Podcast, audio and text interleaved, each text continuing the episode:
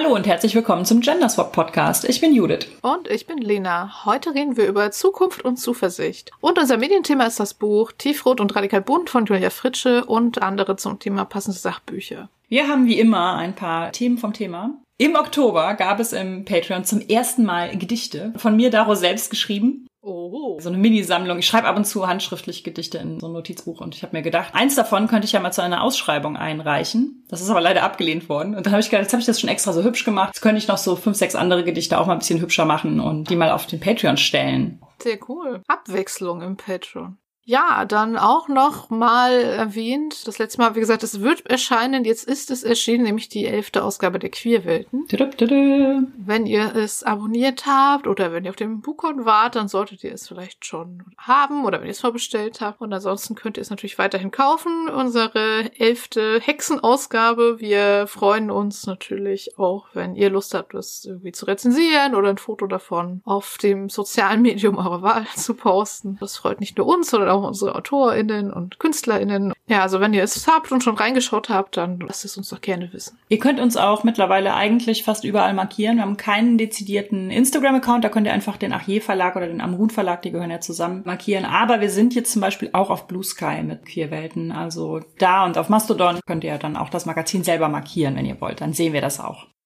Wir haben einen neuen angekündigten Roman, der heißt oh. Ich Hannibal, wird beim Pieper Verlag erscheinen und das Verlagsprogramm für Frühjahr ist jetzt frisch elektronisch erschienen. Also ihr könnt das auf der Pieper Website zum Beispiel oder halt bei mir auf den Social Media bestaunen. Also das ganze Programm und natürlich das Cover von Ich Hannibal. Ich freue mich immer, wenn so ein Verlagsprogramm online ist, weil dann kann ich einfach mit einem halben Jahr im Voraus schon mal stöbern, was es da so gibt und bin natürlich immer total froh, wenn da wenn ein eigenes Buch angekündigt ist. Das ist immer sehr cool. Der Erscheinungstermin ist voraussichtlich im Mai. Ich ich rekursiere jetzt nochmal auf Queerwelten 11. Wir haben ja bei Patreon die Möglichkeit, dass man uns mit einem Bücherabo unterstützt. Da aber jetzt schon das ganze Jahr über kein neues Buch von uns erschienen ist, seit Leleland, werden wir den AbonnentInnen, die unsere Bücher abonniert haben, die Queerwelten 11 zuschicken, habe ich mir überlegt. Dann ist so ein bisschen eure Treue bis Mai, bis ich Hannibal rauskommt, ein bisschen überbrückt, beziehungsweise haben wir uns ein bisschen dafür bedankt.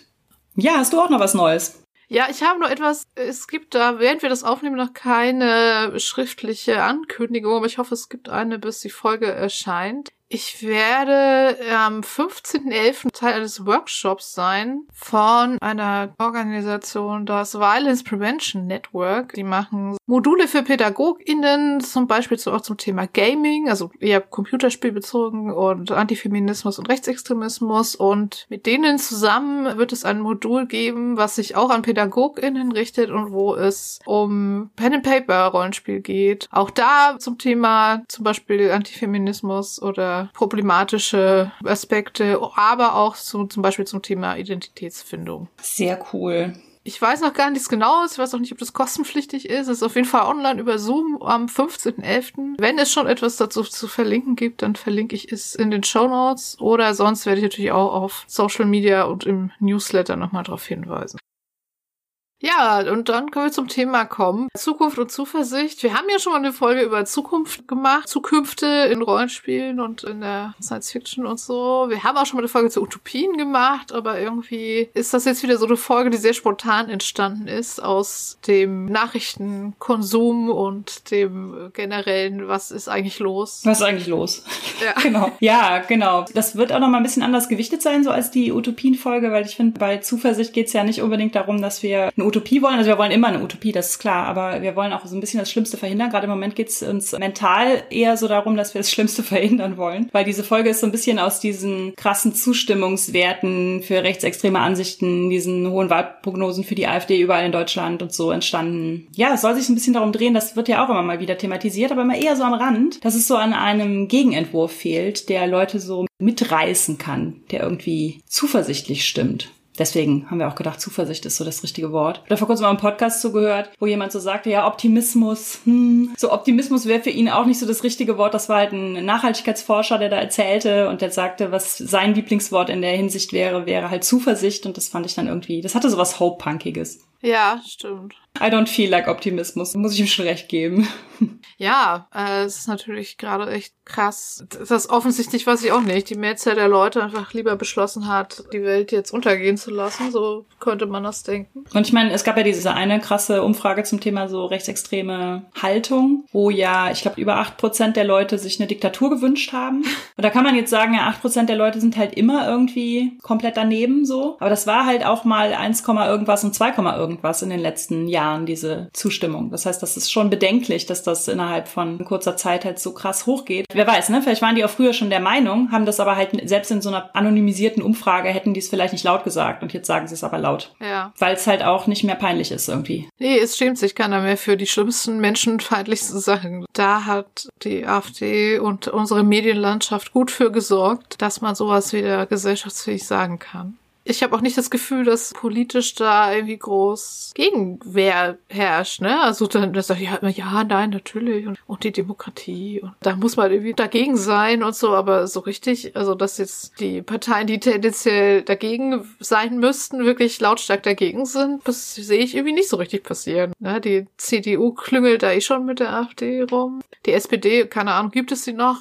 Olaf Scholz ist eher ausgewandert, man weiß es nicht. Der Klimakanzler. Der Klimakanzler.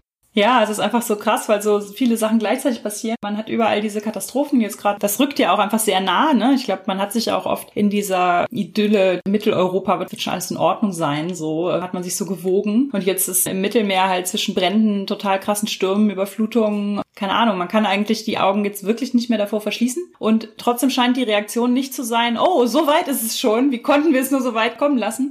Sondern die Reaktion scheint zu sein, jetzt bin ich aber erst recht Gendersprache, die macht alles kaputt. Die bösen Grünen wollen mir die Gasheizung verbieten. Und die kausale Korrelation, die kriege ich nicht so ganz hin. Verstehe das auch nicht von der medialen Begleitung her, wie das äh, von den Zeitungen und Zeitschriften und Online-Medien und Nachrichten und so begleitet wird. Das verstehe ich einfach nicht. Ich finde es auch super krass. Also nicht, dass ich jetzt alles, was die Grünen machen, super finden würde oder so. Also gerade dieses aktuelle, ach ja, da müssen wir vielleicht doch irgendwie gegen Migration und Einwanderung positionieren, so weiß ich nicht, was das für eine Position da sind. Vor allen Dingen, warum stimmt man den Rechten dann dazu? Das ist doch irgendwie, man kann nie der gleichen Ansicht sein wie die Rechten und denken, man kriegt dadurch dann irgendwie wieder Zustimmung, weil die Zustimmung kriegen immer nur die Rechten, weil die haben das Original. Klar, aber trotzdem, also hatten wir 16 Jahre lang die CDU-Regierung mit verschiedensten PartnerInnen und die haben einfach 16 Jahre gepennt und ja, die Ampel es jetzt nicht von zwei Jahren geschafft hat, Deutschland CO2-neutral zu kriegen, haben sie versagt. Ja, das ist ja auch total krass. Also es wird ja auch total krass kommuniziert, alles versagt, ne, so äh, komplett nichts klappt so. Tatsächlich hat ja vor kurzem so eine Universität ausgewertet, wie viel eigentlich jetzt doch geklappt hat und die haben halt innerhalb von zwei Jahren zwei Drittel ihres sehr viel ambitionierteren Koalitionsvertrags als in den letzten 16 Jahren umgesetzt bekommen. Nicht alles geil, ja, also oft auch, danke FDP, so runtergekocht, ne, also von diesem Heizungsgesetz ist halt auch nicht mehr so super viel übrig. Aber es ist halt schon irgendwie angegangen worden und versucht worden. Also gerade bei diesem übergeordneten Bundesregierungsding, dass man da frustriert ist, das verstehe ich auch. Ne? Also klar ist das irgendwie nie genug und dann kommt dann wieder die FDP und bei dem das sowieso schon nicht genug ist, sagt die dann immer so, aber das ist, geht uns schon zu weit und das müssen wir jetzt noch ein bisschen und dann zanken sich wieder alle und dann ist das wieder in den Medien und dass man davon so total frustriert ist, verstehe ich. Also ich meine, so, die Grünen wollen eher umweltfreundlich und progressivere Sachen umsetzen. Die FDP möchte weiter der Autolobby in den Arsch kriechen und äh, auch sonst alles verhindern, ne? Selbstbestimmungsgesetz und so.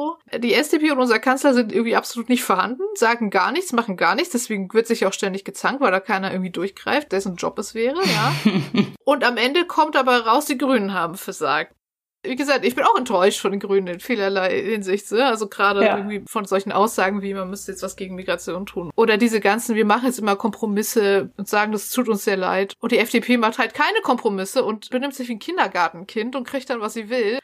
Ja, ja, genau. Oder wir machen uns unabhängig von russischem Gas, machen dafür aber jetzt so neokolonialistische Wasserstoffprojekte, wo ich dann auch so denke, vielleicht fahren wir das mal so insgesamt runter, das muss doch gehen. Man muss sich bei diesem Thema übergeordnete Politik irgendwie auch klar machen, also gerade bei so bundespolitischen Sachen, dass man durch diese eine Wahlstimme, die man da irgendwie abgeben kann, das zivilgesellschaftlich so Erreichte verteidigen muss und dass man das Erstarken von rechts verhindern muss, dass das halt super dringend ist. Und deswegen finde ich, gibt's im Moment, also finde ich, keine andere Möglichkeit, als die Grünen zu wählen, ja? Also vielleicht, ich halte es noch für unwahrscheinlich, dass die SPD eine Koalition mit der AfD zusammen macht. Aber bei allen anderen könnte ich halt nicht mehr meine Hand für ins Feuer legen. Ne?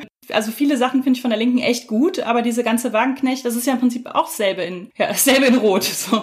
Es ist einfach nur eine ganz persönliche Entscheidung, dass ich so denke, für mich gibt es keine andere Alternative, als äh, die Grünen zu wählen. Einfach nur, um zu verhindern, dass die AfD mehr Stimmen bekommt. Ich finde, da sind auch Kleinstparteien keine Alternative, leider. Und halt aus Frust dann irgendwie gar nicht wählen zu gehen, ist ja sowieso schon mal, das wissen wir alle, dass das der AfD am meisten hilft und so, ne? Natürlich bin ich trotzdem nicht damit einverstanden, wenn die bei allem Möglichen dann irgendwie einknicken und wenn die auf diesen wirtschaftsgrünen Scheiß machen mit dem LNG-Terminals vor Rügen und sowas. Und wenn die bei Migrationspolitik plötzlich auch jetzt so einen auf das Boot ist voll machen. Man muss die dafür ganz harsch kritisieren so. Ich habe da vor kurzem auch noch was zu gelesen, dass es halt total wichtig ist, dass wir nicht zulassen dürfen, dass Politik vor allem so top-down ist, weil es erwiesenermaßen so ist, dass die ganzen großen progressiven Entscheidungen in der Politik die gesamtgesellschaftlich wirklich was getaugt haben, also Gleichstellung von Frauen zum Beispiel, Rechte für queere Menschen, für Menschen of Color und sowas, dass das immer bottom-up funktioniert hat, also dass das immer politisch und gesetzlich verankert worden ist. Und es ist ja wichtig, dass es gesetzlich verankert wird, weil sonst hält sich ja wieder keiner dran, so. Nachdem dafür zivilgesellschaftlich gekämpft wurde. Und es wurde natürlich immer für mehr gekämpft, als dann letztlich in ein Gesetz gegossen wird. Das ist auch leider immer so, ne? Das heißt, wir setzen uns immer große Ziele, haben Zuversicht, entwerfen eine Utopie. Und das, was dann nachher als Gesetz kommt, ist halt so, ja. Aber ist es immerhin mehr als nichts. Ja, aber es ist halt besser als vorher, ne? Also Wahlrecht zu haben ist besser als kein Wahlrecht zu haben, so. Genau, aber ich glaube, dass diese Arbeit von unten, dass das halt total wichtig ist und dass auch das Wichtigere an politischer Arbeit ist. Also ich finde, dass diese Sachen, die von oben kommen, die muss man auch hart kritisieren und mit denen muss man auch unzufrieden sein und Druck aufbauen und sowas.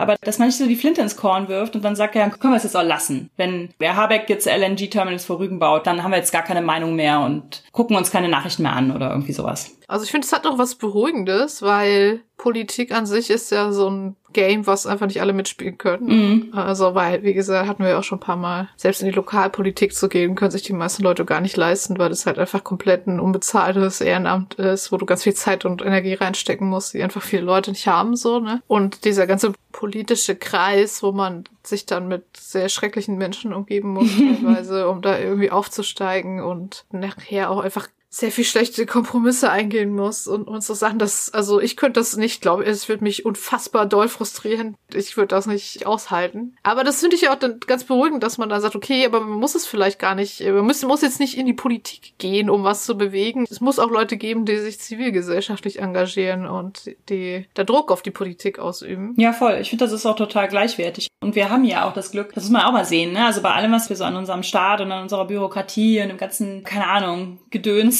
Patriarchat, dies, das, äh, kritisieren an Deutschland, sage ich jetzt mal. Es ist ja einfach so, dass wir das Glück haben, in einem Land zu leben, in dem diese Form des zivilgesellschaftlichen und politischen Engagements so super vielfältig sein kann. Ne? Also, dass das von, ich habe eine Petition eingerichtet oder ich habe eine Petition unterschrieben im Internet, bis hin zu, ich war auf irgendeiner Demo oder ich habe mich im Familienkreis oder auf der Arbeit habe ich mich irgendwie dran gegeben und habe da Leuten einfach gesagt, dass sie ihre Nazi-Meinung bei sich behalten sollen. Oder habe auf der Arbeit zum Beispiel erwirkt, dass es irgendwie, keine Ahnung, dass bestimmte Sachen nicht mehr gesagt werden oder dass es safer ist für queere Menschen oder irgendwie so. Also gibt's ja ganz viele Möglichkeiten, sich zu engagieren. NGOs, ne, von Greenpeace bis ich weiß nicht was alles. Demokratie stärkenden Dingen, hier so Initiativen gegen Rassismus und all sowas. Man kann ja einfach wirklich an allen Ecken und Enden irgendwie mitmachen. Und das ist ja auch tatsächlich politisch gewünscht, dass man das will. Also wir leben ja nicht in einer Gesellschaft, in der das unterdrückt werden soll, sondern die Politik ermuntert das ja. Und das ist ja im Prinzip ein krasses Privileg, das wir haben, dass ja. wir in so einer Gesellschaft leben. Das wünschen sich andere Leute auf der Welt so. Und sich da sowas zu suchen, wo man so eine Arbeit von unten machen kann und die so mit so einem Veränderungswillen da so ranzugehen und einfach der Idee, dass eine gerechtere Welt möglich ist, das finde ich total wichtig, dass das ja auch ein Privileg ist, das wir nutzen können, dass wir so an der Basis daran, daran arbeiten können. Das stimmt. Also ich finde immer noch, politischen Prozesse könnten noch sehr viel die Leute mehr abholen. Also auf kommunaler Ebene, da ist ja irgendwie relativ viel möglich, aber es wissen viele auch nicht. Und also es wird jetzt ja auch nicht irgendwie groß beworben, was da vielleicht möglich wäre oder so, aber da kann man ja schon relativ viel erreichen. Also hattest du das auch gesehen mit dem Feedback zu der Petition zum Thema Solaranlagen? Nee. Also da gab es neulich so einen Artikel zu. Ich muss mal gucken, ob ich ihn wiederfinde dann würde ich ihn nochmal verlinken. Da ging es darum, dass es relativ kompliziert ja war, so Solaranlagen auf dem Balkon zu stellen. Das wollten ja viele. Das war halt nicht so einfach, ob man das darf, ob der Vermieter das erlauben muss und so. Und da gab es ja so eine Bundestagspetition. Also die sind ja immer die, die dann auch berücksichtigt werden müssen, wenn sie das Quorum erreichen. Und da war neulich so ein Artikel, wo dann so Abgeordnete verschiedener Parteien gesagt haben, nee, nee, das war super mit der Petition. Dadurch konnten wir viel mehr Druck machen. Und das ist ja jetzt durch, ne? Genau. Tatsächlich ist das Gesetz jetzt äh, verabschiedet worden und hat es sehr vereinfacht. Und ohne diese Petition hätte es vielleicht dann nicht funktioniert. Das muss ich jetzt echt mal zur Ampel sagen, ne? Bei aller Kritik. Aber diese Sachen, die die in Sachen Solar angeschoben haben, die sind richtig geil. Also da ist richtig viel passiert, da ist super viel Bürokratie abgebaut worden und super viele so Hürden und, und Zuschüsse und, und auch lokale Projekte, wo man irgendwie Geld beantragen kann und sowas. Also das ist einfach so viel besser, als das noch vor, keine Ahnung, halt drei Jahren war. Das ist doch total krass. Also immer, wenn ich immer so länger über Land fahre, also im Urlaub zum Beispiel, wie jetzt gerade, war ich an der Nordsee und dann halt die Strecke so abseits der Autobahn, wo man so Landstraße dann irgendwie fährt, was sich in den letzten zwei, drei Jahren an Solaranlagen auf Privathäusern getan hat. Das ist absolut der Hammer. Das ist quasi, das geht viral. Das ist total krass. Ja, ja, vor vielleicht, weiß ich nicht, vier, fünf Jahren hat vielleicht jedes zwanzigste Haus oder so Solar auf dem Dach. Und jetzt würde ich sagen, also fast jedes zweite, wenn ich das jetzt so einschätzen würde, wenn ich da so auf der Landstraße einfach nur dran vorbeifahre. Also irgendwie habe ich manchmal das Gefühl, dass die Leute eigentlich auch voll Bock haben, irgendwie auf erneuerbare Energien und das ist in der Wirklichkeit viel größer, als es irgendwie die Medien uns so glauben machen. Ne? Ja, klar, man kann sich immer noch mit den Details beschäftigen, ne? Wo kommt das Zeug her, wie wird es hergestellt und all sowas. Aber so ganz ehrlich, was ist dagegen einzuwenden, Energie von der Sonne zu beziehen? Wie kann man das hassen? Also das ist irgendwie, weiß ich nicht. Also die Vorteile gegenüber fossilen Energien sind doch einfach auch so krass. Ja, alles, was ich so höre, ist tatsächlich, dass es so ein virales Ding wird und dass Leute da von sich selber sagen, sind da jetzt total. Also ich habe tatsächlich mal einen gehört, der sagt, ich bin da total süchtig nach. Ich halte da jetzt auch immer Vorträge zu und versuche möglichst viele Leute damit anzustecken. So nach dem Motto, das macht einen so, dass man immer so denkt, oh, und das kann ich noch ein bisschen und hier auf meiner Garage sind noch zwei Quadratmeter Platz und hier könnte ich noch was und so. Dass man so anfängt, das so total auszuschöpfen schöpfen, dass es aber auch irgendwie Spaß machen würde und auch halt auch nicht so super teuer ist, weil man oft halt noch irgendwas beantragen kann und so. Ich meine, klar, dass auch da wieder Privilegien super krass eine Rolle spielen. Hier im Vorort hat es stark zugenommen. In der Stadt ist halt auch immer noch mal was anderes, weil da halt viel natürlich dann irgendwie Mietswohnungen mit mehreren Parteien. Aber auch das soll ja jetzt einfacher werden. Ja, klar. Also ich meine, wenn du natürlich irgendwie eine Mietwohnung ohne Balkon hast, wo sollst du dir da so ein Solarpanel hinstellen? Und klar, auch wenn das Gesetz jetzt vielleicht sagt, der Vermieter muss das erlauben, ja, okay, wenn der dann aber Nein sagt, will, will sich dann da jeder Streit und womöglich noch vor Gericht ziehen? Natürlich nicht, dann lässt man es halt. Mhm. Aber ich finde, es ist wirklich sehr viel mehr geworden. Eine der Sachen, die mich immer so sehr happy macht.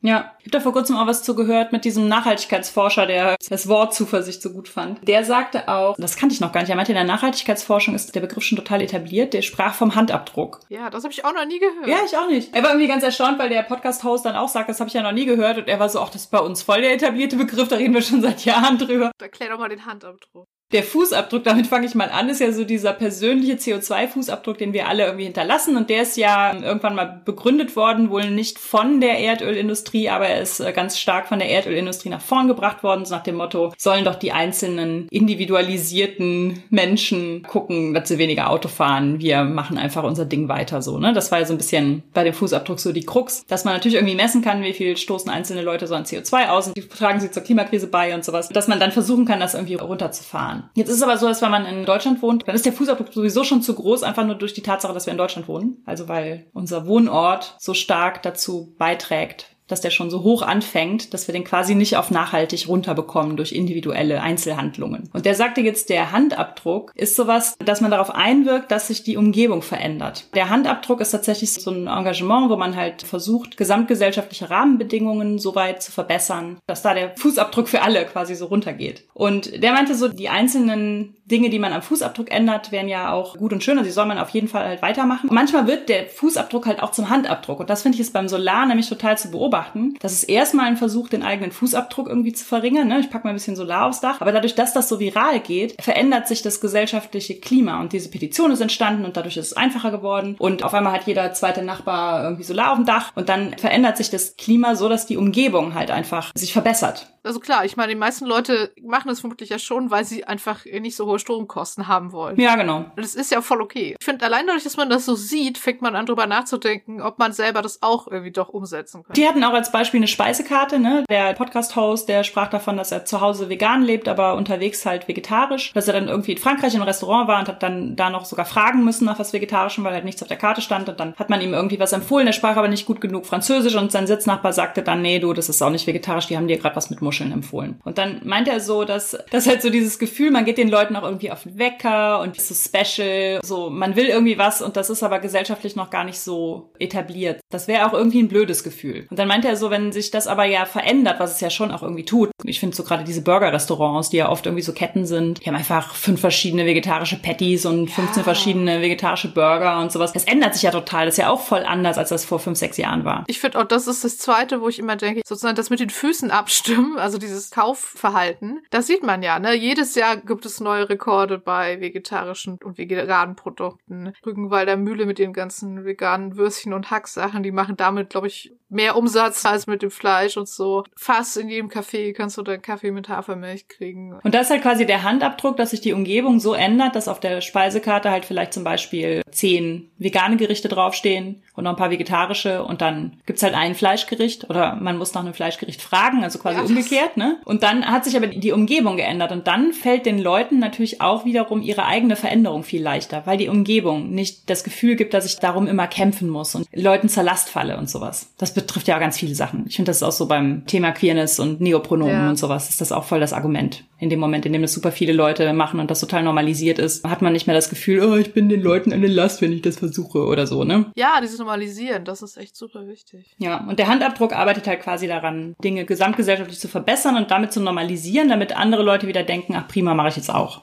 Genau, wenn man halt zum Beispiel in jedem Restaurant sagt, ach, das ist ja nett hier bei Ihnen, aber wenn Sie irgendwie den Kaffee noch mit einer veganen Milch anbieten könnten, das wäre noch besser. So, also muss ja gar nicht bösartig sein oder so, ne? Oder auch so das Normalisieren von Pronomen in die E-Mail-Signatur schreiben. Für irgendeine Party auch was Vegetarisches anbieten und auch ein alkoholfreies Getränk da haben. Also das könnte ich wirklich fast alle umsetzen.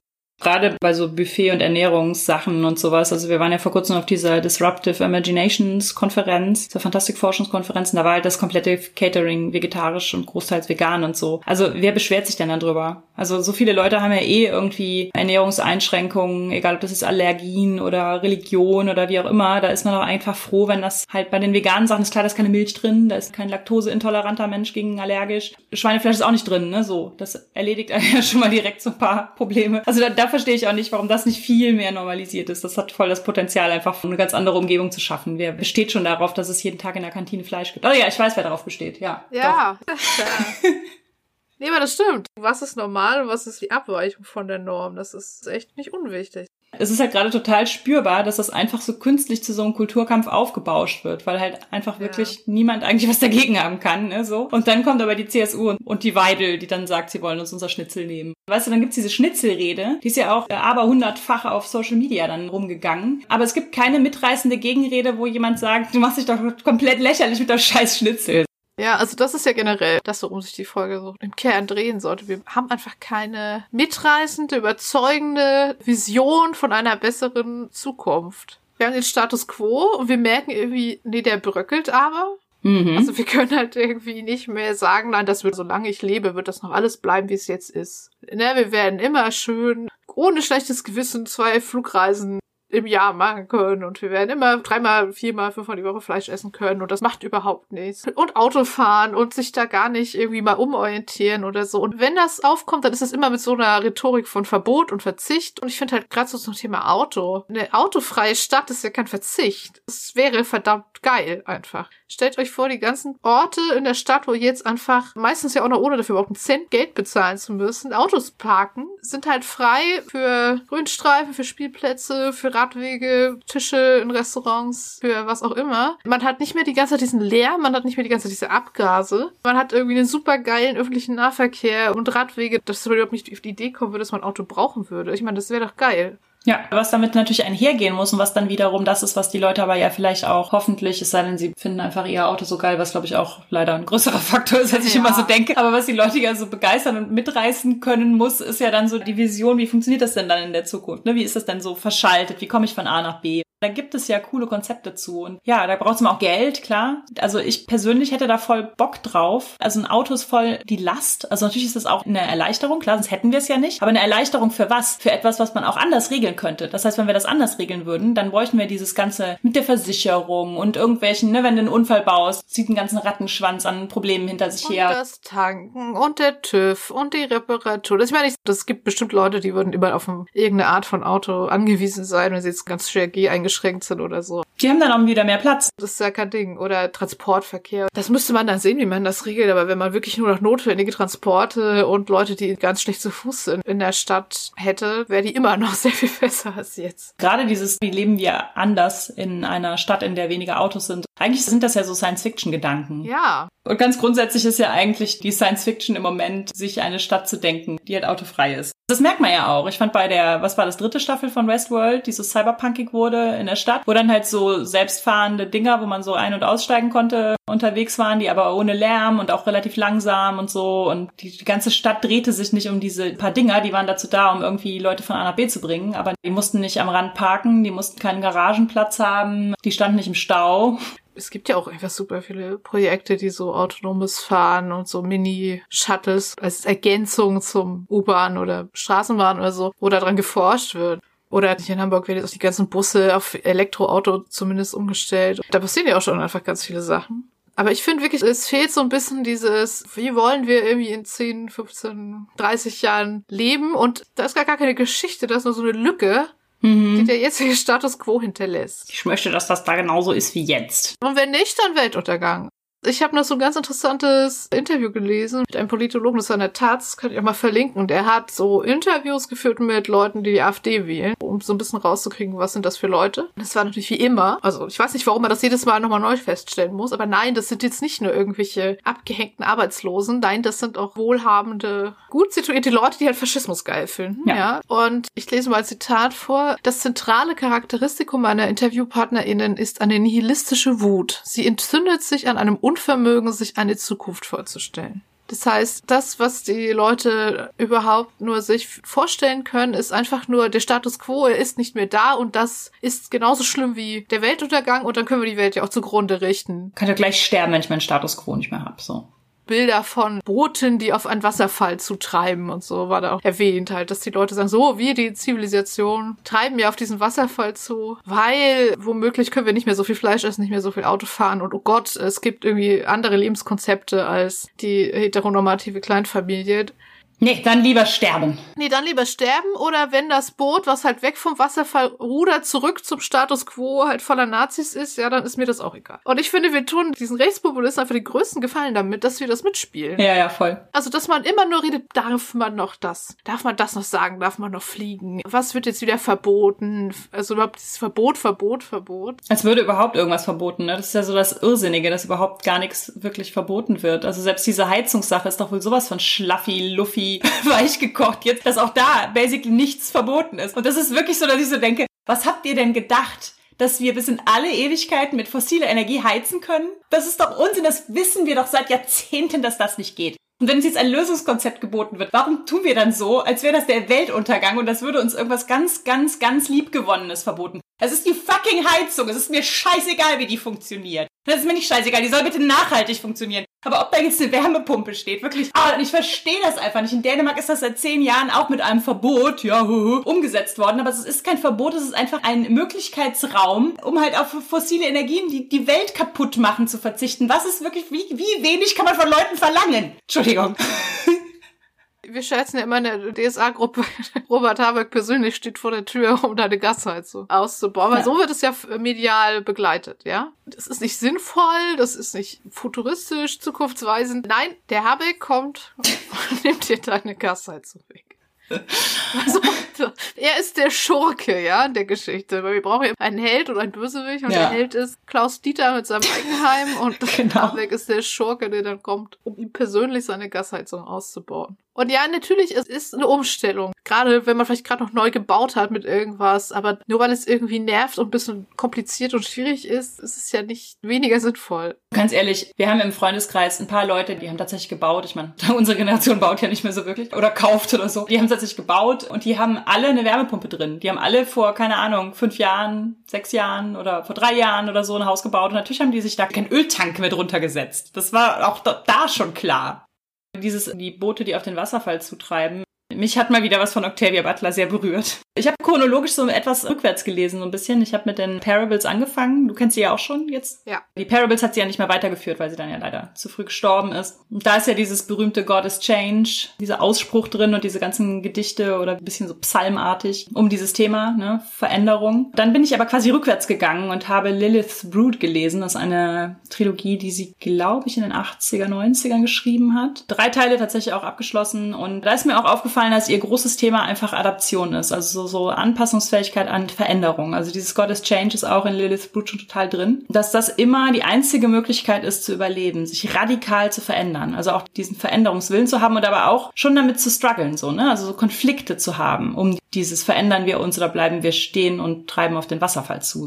Und auf Lilith Root stand ein Blurb vorne drauf, wie so ein Sticker, aber er ließ sich nicht abziehen. nee, es war tatsächlich ein guter Blurb. Er durfte bleiben. Und da stand also nach dem Motto, was an den Büchern wirklich packen würde, wäre It's Learn or Die Urgency. Also die Dringlichkeit zu lernen oder zu sterben. Und ich finde, dass wir tatsächlich über positive Zukünfte und hoffnungsvolle Zukunftsvisionen und so, das klingt so nett, aber ich finde tatsächlich, das ist eine Learn or Die Urgency, ja. Also wir können uns da nicht mehr irgendwie sagen, oh, wir machen das, weil es so nett ist. Also entweder wir verändern jetzt unser Denken, wir finden raus, was wir an uns selber verändern können, an unserer Umwelt verändern können, an unserem politischen System verändern können oder wir bleiben halt so in unserem Boot sitzen und dann fallen wir halt wirklich den blöden Wasserfall runter, ne? Und dann gehen wir damit irgendwie zugrunde. Und ich verstehe, dass wir dadurch, dass wir auch so auf so wahnsinnig viele globale Informationen Zugriff haben, dass wir denken, das ist ja nicht mehr zu schaffen. Können wir gleich lassen, so wie diese Leute halt, die da interviewt worden sind in der Taz. Ja. Ne? Aber es zu lassen ist ja keine Option. Und wir merken ja auch, dass selbst kleine Veränderungen halt schon Dinge in Gang setzen können, dass wir in der Lage sind, uns zu ändern. Wir waren ja auch immer zivilisatorisch, geschichtlich in der Lage, uns zu verändern. Letztendlich müssen wir uns auch immer vor Augen halten, das Ende der Welt wird es nicht sein. Aber vielleicht das Ende der Menschheit so, ne? Und auch das wollen wir ja nicht. Das schlägt dann ja auch manchmal so und ganz so fatalistisch. Ja, ist ja gut, wenn wir endlich aussterben um. Aber so ist es ja auch nicht. Es ist ja nicht so, oh, ein Tag ist alles gut und wir sitzen noch schön bei unserem Nackensteak und am nächsten Tag sind wir alle tot. Also da liegt ja noch sehr viel Leid dazwischen. Dass wir ja auch einander, unseren Nächsten und unseren nicht ganz so nahen Leuten ersparen wollen, dieses Leid. Ne? Also unterstelle ich jetzt einfach mal. Weil wir ja doch irgendwie kooperative Wesen sind. Wir wollen ja nicht, dass super krasses Leid über uns hereinbricht.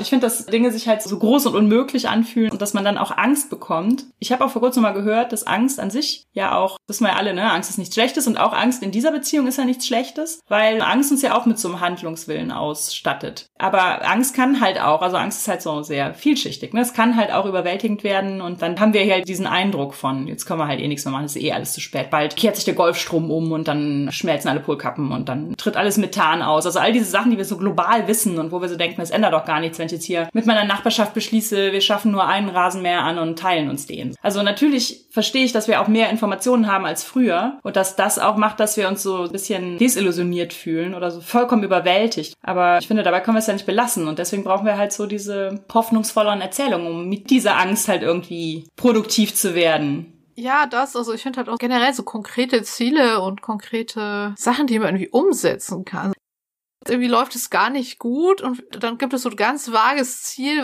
Wir haben es irgendwie geschafft, wir sind irgendwie alle CO2-neutral, wir haben den Planeten gerettet, wir haben besseres Leben und so, aber das ist so vage, finde ich. Mhm. Also es ist halt nicht so, setze ich mich dafür ein, dass in meiner Straße die Hälfte der Parkplätze in Grünstreifen oder in Radständer umgewandelt wird. Also ich finde, das ist super schwer, so konkrete Ziele zu finden, die man dann auch einfach angehen kann. Wir sind ja auch ein sehr bürokratisches Land, ja. Also da fehlt vielleicht auch so ein bisschen teilweise einfach die Anleitung und das Wissen darum. Oder auch so der Impuls, irgendwie, es ist überhaupt möglich. Darf ich überhaupt mitreden? Wenn ich ja wohne, kann ich sagen, hier, wie wär's denn? Ich finde, das könnte halt auch von der Politik nochmal so eine positive Erzählung sein, ne? So wusstet ihr schon. Wusstet ihr schon, dass ihr das und das und das machen könnt? Wusstet ihr schon, dass wir immer Leute suchen, die sich für Mobilitätskonzepte engagieren oder die, keine Ahnung, als hier, wie heißt das, sachkundige BürgerInnen oder so, sich in so Entscheidungsprozessen beteiligen? Das gibt es ja, aber ich wusste ehrlich gesagt auch, also zum Thema sachkundige Bürger wusste ich bis vor, weiß ich nicht, anderthalb Jahren noch nicht, dass das existiert. Das ist nochmal ein anderes Thema, aber vor kurzem wurde ja auch zum Beispiel für diese Schöffenwahl aufgerufen und so. Oh ja, das ist auch sehr wichtig. Da wollen nämlich auch vor allem die Nazis rein. Genau, weil die halt ges gesamtgesellschaftlich was umgestalten wollen. Ja. Wir dürfen uns halt von denen nicht überholen lassen. Nee. Was ich ja auch immer sehr gut finde für so konkrete Sachen ist der Dissens-Podcast. Oh ja. So ein linker Politik-Podcast, der, ich weiß es nicht wie, einmal die Woche erscheint. Jedes Mal wird eine Person oder mehrere interviewt und ganz oft werden sie deshalb gerade vorgestellt, weil sie ein Buch geschrieben haben. Und es ist ein Host. Ein Host und der hat immer dieses Buch gelesen. Ja, und stellt dazu mega gute Fragen und so. Ja. So richtig tief rein. Wo ich immer so denke, hat er eine Zeitmaschine. Ja, das ist total krass. Der macht sehr, sehr gute Interviews und ist immer top vorbereitet. Und der hatte neulich die Bürgermeisterin von Graz zu Gast. K heißt sie, glaube ich. Die ist 2021 sehr überraschend als Mitglied der Kommunistischen Partei in Österreich zur Bürgermeisterin geworden. Und hat dann so ein bisschen erzählt, wie das gekommen ist, dass sie schon ganz lange in der Lokalpolitik ist und was sie denn alles so machen. Und das ist halt einfach so eine Hands-on-Mentalität. Die kriegt halt als Bürgermeisterin irgendwie 8000 Euro im Monat oder so. Netto, glaube ich. Und man nimmt sich davon nur 2000 zum Leben und der Rest kommt in so einen Spendentopf. Und dann können Leute, die, keine Ahnung, gerade finanzielle Probleme haben und nicht wissen, wie sie ihre nächste Stromrechnung bezahlen sollen oder den Schulausflug ihrer Kinder oder so, dann können die ins Rathaus gehen und dann mit ihr persönlich sprechen und sagen, hier, ich bräuchte jetzt irgendwie 370 Euro. Und dann bezahlt ihr denen das aus ihrem Topf, wenn sie findet, das macht Sinn. Und es gibt keine anderen Möglichkeiten, dass sie vielleicht vom Amt das Geld sowieso kriegen können. Und sie meint halt auch dadurch werden die Leute dann teilweise auch dazu angeregt, sich irgendwie mehr politisch zu engagieren und irgendwie vielleicht auch sich die Parteien mal näher anzugucken, ob sie da irgendwie Mitglied werden sollen und so. Und ich fand das wirklich total krass und inspirierend oder so, weil ich ganz ehrlich, ich kann mir hier gar keinen unserer SpitzenpolitikerInnen vorstellen, die sowas tun würden. Mhm. Also gerade den Teil mit auf das Geld verzichten. Ja, ist einfach krass, wie sie auch drüber geredet hat, so. Nö, wir wohnen ja in so einer Wohnung und mein Mann arbeitet ja auch noch und so. Brauchen wir doch auch nicht mehr. Und vor allem hat sie auch gesagt, wenn ich mehr verdienen würde, wenn ich mir mehr nehmen würde von meinem Geld, dann würde ich in so ein Leben reingeraten, wo ich die Probleme von Leuten, die in der Mittelschicht oder drunter sind, gar nicht mehr nachvollziehen könnte. Und das fand ich also wirklich, da könnte sie bitte ja jede politisch tätige Person mal ein großes Beispiel dran Ja. nehmen. Und ich finde auch, dadurch, dass sie diesen Kontakt dann hat und diese Leute politisiert, sie politisiert ja auch quasi die richtigen Leute, ne? nämlich die, die normalerweise weder Zeit noch Geld noch ja Energie haben, sich irgendwie politisch zu engagieren, die kriegen da irgendwie mit, ach guck mal, das könnte man ja auch, ne? so ich bin da gehört und diese Politik wird auch für mich gemacht und sowas, ist ja super gut. Ich habe vor kurzem was gelesen, dass wir deshalb immer so viel Eigentum anhäufen, weil wir evolutionär quasi keine Schutzmechanismen dagegen haben, weil das quasi nie vorgesehen war. Ne? Also wir haben immer so Jäger und Sammler, haben wir so kollektiv gelebt und immer alles geteilt, was wir so hatten und hatten sowieso auch keine Überschüsse, weil hätten wir ja nicht mitnehmen können. Und deswegen, als wir dann angefangen haben, als so Landwirtschaft und so Speicher und sowas, hatten wir keinen Schutzmechanismus, immer weiter Sachen zu horten und das geil zu finden, das zu horten und das auch so wichtig zu finden. Also es gibt da kein Gefühl von Stopp, jetzt ist es eigentlich genug, mehr brauche ich nicht. Das ist halt quasi im Menschen nicht vorhanden, generell gesprochen jetzt. Und das fand ich bei ihr total geil, weil ich finde, man sieht das an jedem verfickten Millionär, dass das bei Menschen nicht vorhanden ist. Dieser Stoppmechanismus, dieses ich habe eigentlich jetzt genug, es reicht, sondern dass man halt immer weiter anhäuft und einfach nicht merkt, wann Schluss ist. Und ich war mal, total begeistert, dass da mal jemand einfach 8000 Euro im Monat bekommt und sich denkt, nö, ganz ehrlich, let's not. Voll. Fand ich utopisch. Wenn Politik so wäre, dann würden vielleicht auch mehr Leute sich engagieren. Bei Distance gab es ja vor kurzem diese Folge mit einem Autor, der über Rojava geschrieben hat. Rojava ist ja eine autonome Region, die sich selbst regiert in der Grenzregion von äh, Türkei und Syrien. Dass da auch nochmal so gesagt wurde, wie krass das eigentlich ist, wenn Leute merken, dass sie gehört werden, die früher nie gehört worden sind und auch, dass sich das nicht mehr abschalten lässt so. Also der meinte halt, dass Frauen da Rechte haben, die sie vorher nie hatten. Er meinte, die kann man denen nicht wieder wegnehmen, das geht nicht. Oder halt dieses eine Beispiel, weil er meinte, super, basisdemokratisch ist da natürlich auch nicht alles so. Ne? Da gibt's natürlich schon so die, die mehr so die Anführer sind und sowas. Aber da war dann halt so irgendein so Obermotz und dann hat sich irgendwie so die Köchin zu Wort gemeldet und hat ihm dann halt so in so einem Plenum dann gesagt, was sie voll findet, was nicht geht und dass er sich darüber wohl keine Gedanken gemacht hat und hat ihm quasi so gesagt, wo es halt noch irgendwie mangelt. Und das fand ich auch total cool, weil das ist halt sowas, wo man so denkt, ja, so muss das eigentlich sein, ne? So, so die kleinsten Rädchen im Getriebe, die können halt einfach sagen, so Leute, so nicht. Habt ihr wohl über bestimmte Details nicht nachgedacht hier? Hört mir mal zu. Also das ist natürlich auch so ein Ding, was zum Beispiel in unserer Arbeitskultur ja gar nicht drin ist. Ne? Ja. Also das ist ja auch mal so von oben nach unten, wenn da irgendwelche Vorgaben gemacht, die völlig weg von der Realität sind, die überhaupt nicht auf die Leute eingehen, die da tatsächlich die Arbeit machen. Also gerade so irgendwie in der Pflege, da passiert ja auch relativ viel. Gab es jetzt auch nochmal neulich ein Interview mit zwei Leuten, die halt so gegen diese schrecklichen Zustände in der Krankenpflege angehen und da darauf aufmerksam machen da wurde dann immer von oben immer so, ja, da gibt's jetzt Vorgaben X und das muss sichergestellt sein. Und das führt dann immer nur dazu, dass noch mehr Papierkram und noch mehr dokumentiert werden muss und gar nicht dazu, dass es irgendwie besser werden würde. Naja, wenn die Leute sagen, nein, wir brauchen mehr Leute, wir brauchen bessere Personalschlüssel, wir brauchen das und so. Also das finde ich auch einfach echt wichtig, dass man den Leuten zuhört, die wirklich direkt an der Welle sitzen. Und das geht ja auch für alle Bereiche. Ne? Also ich finde halt auch irgendwie diese völlig abgehobenen, zynischen Debatten über Kinderarmut oder generell generell Menschen, die in Armut leben, wo dann immer von oben herab von Leuten, die irgendwie 20.000 Euro im Monat verdienen, da irgendwas dahergelabert wird. So von wegen, die müssen ja nur mal ein bisschen sparen und sich besser mit ihrem Budget und mal irgendwie, also nee, das ist alles Unsinn. Da werden halt auch Leute immer noch so aktiv entpolitisiert, so nach dem Motto, ja. die sind ja zu, keine Ahnung, arm, um eine Meinung zu haben oder es wird ihnen irgendwie abgesprochen, dass sie eine taugliche politische Meinung haben, so nach dem Motto, sind ja alle ungebildet und müssen wir ja gar nicht zuhören, so. Ja, so könnte man doch eine eigene Folge machen, wessen Meinung immer als neutral und äh, ah. Expertenmeinung gilt und welche nur so emotionalisiert und. Ich möchte lösen. Ja, ja.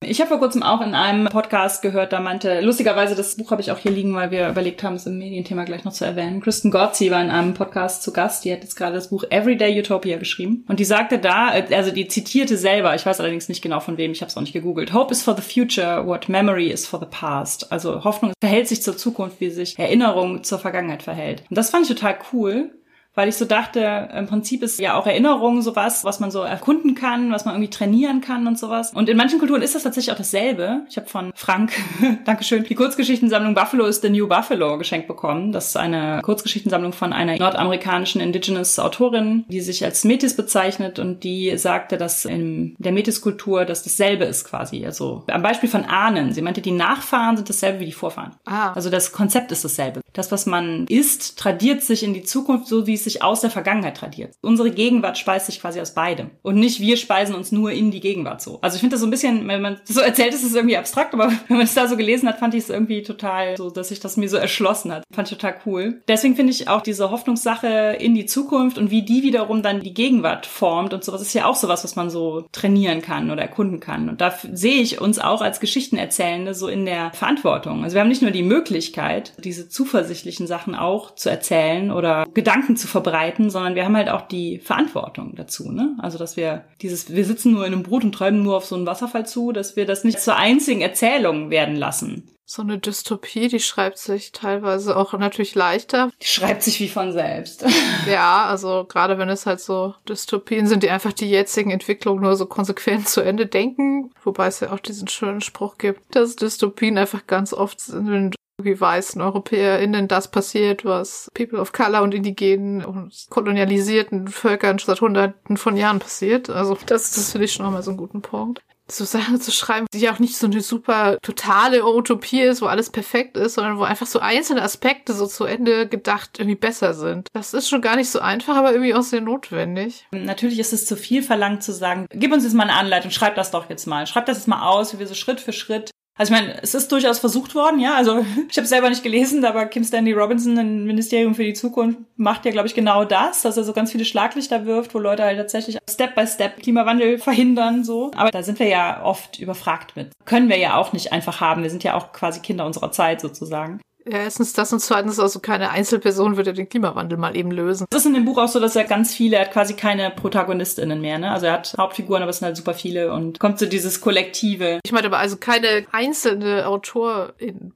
Genau, also so. das, das alles wissen und alles bedenken. Das würde ich auch nicht verlangen. Ich finde nur einfach, dass in diesem Rauschen der Erzählung, wie es halt alles schrecklich wird und so, da tut's halt manchmal schon, wenn man einfach nur so ein Bild entwirft, wie du eben mit der Stadt oder so, ne? Oder tatsächlich wirkliche Bilder. Es gibt ja zum Beispiel dieses Bild von diesen, wenn alle Straßen Schluchten wären. Ja. Wo man halt so sieht, wie viel Fläche tatsächlich Autos wegnehmen oder sowas. Oder halt dasselbe in positiv, ne? Was wäre, wenn das alles Parkfläche wäre oder äh, Parkfläche, also ein Park und kein Parkplatz. So. Gibt's auch super super schöne so Vorher-Nachher-Bilder von so Städten, die ja im Gegensatz zu Deutschland das auch schon umsetzen. Gibt's ja immer mal wieder Städte, die einfach Straßen autofrei machen und dann gibt's so Vorher-Nachher-Bilder, vorher Parkplätze und hinterher dann so schöne Grünanlagen und Spielplätze und Cafés und so sind. Die sind schon auch sehr wirkmächtig, die Bilder, finde ich. Für mich ist auch so ein bisschen utopisch so alles so rund um so, so Kollektivgärtnern oder so. Ich bin nämlich ja furchtbar schlecht im Gärtnern. Da so die Vision zu haben oder auch äh, so kleine Kurzgeschichten oder so. Du hast ja mal eine geschrieben, die ist noch nicht irgendwo lesbar. Ich hoffe, sie ist irgendwann mal irgendwo lesbar. Also ich will gar nicht zu viel davon sagen, aber das war halt so eine Szenerie, in der halt so zwei Leute so gärtnern und man weiß, die versorgen damit so eine Siedlung und gärtnern halt so in so Schichten und abwechseln und so. Das muss gar nicht großartig jetzt irgendwie mir von meiner Position, wo ich heute bin, in die Zukunft erklären, wie es dahin geht. Das sind einfach so Bilder, wo ich so denke, wow, das wirkt voll so auf mich. Das gibt mir sowas. Sowas Hoffnungsvolles halt. Irgendwie was pflanzen und was ernten und es wächst auch noch und wir haben uns irgendwie anpassen können. Pflanzen haben sich anpassen können, wir haben uns anpassen können. Oder ich finde halt auch einfach so bestimmte Aspekte. Also ich fand es ja auch bei Ice and Space. Ist ja so eine von Konzern regierte Galaxis. Aber trotzdem, da gibt's auch einmal als Einleitung für so ein Kapitel so eine Stellenanzeige, wo dann halt irgendwie so die Vollzeit mit 25 Stunden die Woche angegeben ja. ist. Und dann war ich so, ja okay, also in der Hinsicht, selbst die scheiß Konzerne, die da wirklich the worst sind, haben eingesehen, dass niemand 40 Stunden die Woche arbeiten sollte. Ich habe ja noch, ich habe mich gestern mit einem Autorenkollegen getroffen, mit Till Rether, der das vermutlich hier nicht hören wird, aber doch, schöne Grüße. Haben wir auch so ein bisschen über das Thema geredet und kam dann mal wieder auch auf das beschissene Binary des deutschen Literaturmarktes, die E- und U-Literatur.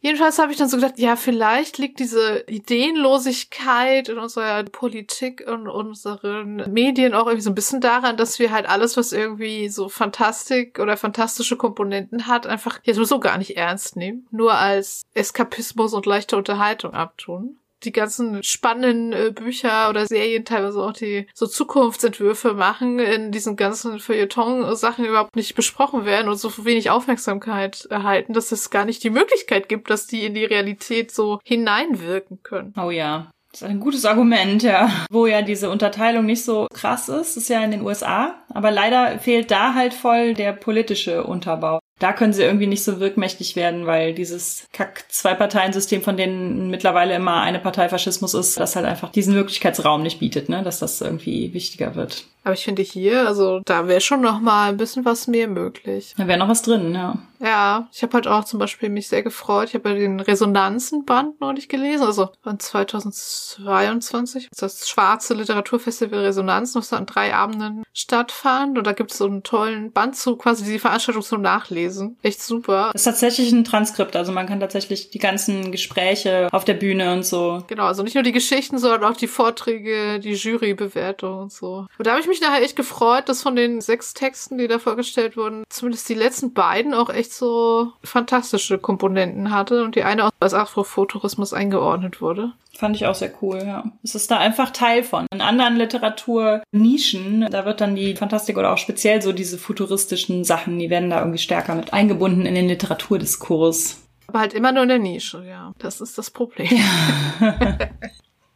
Ein weiteres Buch, was auch noch interessante Sachen dazu zu sagen hat, ist ja Erzählende Affen. Oh ja. Von Friedemann Karik und Samira El-Wazil. Das ist ein ganz, ganz dickes Buch über Erzählen. Warum erzählen wir uns überhaupt Geschichten und was ist so als Geschichte irgendwie entstanden? Es gibt auch so ein sehr tolles Kapitel darum, warum wir die Klimakrise halt falsch erzählen. Warum es schwierig ist, die so zu erzählen, weil sie halt irgendwie so riesig und allumfassend ist, dass es schwierig ist, da so konkrete Sachen mitzuerzählen. Aber die kommen halt am Ende dann auch so zum Thema, dass man die Oller Heldenreise, an der wir immer noch so festkleben, ein bisschen so umschreiben müsste, dass unsere Heldenreise halt sein muss, sozusagen unsere Welt zu retten. Es gibt keine Auserwählten. Oder beziehungsweise fühlt euch alle auserwählt. ja. Kann ja mal was vorlesen. Bitte. Eine Stelle rausgesucht. Genau. Was, wenn wir als Menschheit auf einer Heldenreise sind? Was wäre dann unser Weckruf, unser Auslöser gewesen? Wo hätten wir uns unserem Ruf verweigert? Welche transformatorische Schwelle stellt die Klimakrise dar, die Corona-Pandemie? Und am allerwichtigsten, was ist das große Ziel? Worin besteht unsere tiefgreifende Verwandlung, die auch die Welt verwandelt? Vielleicht lassen sich diese Fragen am einfachsten beantworten, wenn man vom Ende her denkt. Und zwar ausnahmsweise einmal optimistisch. Was das Unhappy End unserer Spezies wäre, ist klar. Wir rotten uns selbst aus. Aber wie sehe dann ein mögliches Happy End aus? Habe ich schon Gänsehaut. It takes not much. ja. genau, allein die Möglichkeit, sich vorzustellen, dass wir es irgendwie geschafft haben. Voll. Auf dieser Tagung Disruptive Imaginations, da war ich ja auch in so ein paar Panels, das war ja immer, das war so akademisch, das heißt, Leute haben so ihre Paper und so vorgestellt, ihre Arbeiten. Da fand ich eine Sache ganz interessant, da wurde ein Buch vorgestellt, das heißt, glaube ich, Clade von James Bradley und da geht's halt auch so darum, dass zwei Generationen, ein Vater und ein Sohn, dass sie sich an so eine dystopische Zukunft irgendwie anpassen müssen. Da fand ich auch total spannend, dass man bei dem Vater noch so Beschreibungen hat, wie der morgens so aufwacht und in so einem Halbschlaf ist und so und weiß, dass die Welt sich quasi ne, so verändert hat und er kann das im Halbschlaf immer gar nicht so richtig fassen und bezeichnet dieses Gefühl so als unanchored, also unverankert, so, so ankerlos. Und er hat dann einen Sohn, der auch interessanterweise Autist ist. Das fand ich auch irgendwie ganz bemerkenswert, weil das auch nochmal so ein bisschen so dieses Neurotypicality so, das ist keine Zukunft mehr, die nur darauf so aufbaut, die nur damit so gestaltet wird und so. In einer ganz ähnlichen Situation später im Buch wird sein Gefühl damit beschrieben, dass er sich anfühlt wie like flight, also wie im Flug. Also das heißt, der eine ist irgendwie so, dass er so den Eindruck hat, er wird so mitgerissen, er hat keinen Anker mehr und der andere hat den Eindruck, er kann fliegen. Und das fand ich auch so ein schönes Bild irgendwie, wie so mehrere Generationen. Die erste, der widerstrebt Veränderung noch so total und die andere sieht es so als Aufbruch irgendwie. Das fand ich auch total cool so Geschichten, die über so mehrere Generationen stattfinden, finde ich, sind auch ein gutes Mittel. Also auch die Parable Books von Octavia Butler, die du schon erwähnt hast, die deuten das ja auch schon so an. Dass die ersten beiden Bände, da ist ja auch schon ein Generationenwechsel drin. Ja, ja, bei der anderen Trilogie Lilith Brute ist tatsächlich auch ein Generationenwechsel. Das scheint auch so ein, äh, so ein Ding gewesen zu sein für sie, glaube ich, so wie Veränderung sich über Generationen fortschreibt. Also ich finde es natürlich auch wichtiger Punkt zu sagen. Also erstens, dass wir irgendwie nicht im luftleeren Raum so vor uns hin existieren, sondern dass nach uns noch Leute kommen, denen wir vielleicht nicht einfach alles kaputt machen sollen. Aber auch, dass wir gar nicht alles selber schaffen müssen, weil irgendwann andere Leute übernehmen werden. Das ist natürlich auch ermutigend. Was ich auch da gigantisch toll fand, war ja Annelie Newitz's The Terraformers. Oh ja. Wo das ja auch so drei Generationen Geschichte. Also absolute Empfehlung für diesen Roman einfach.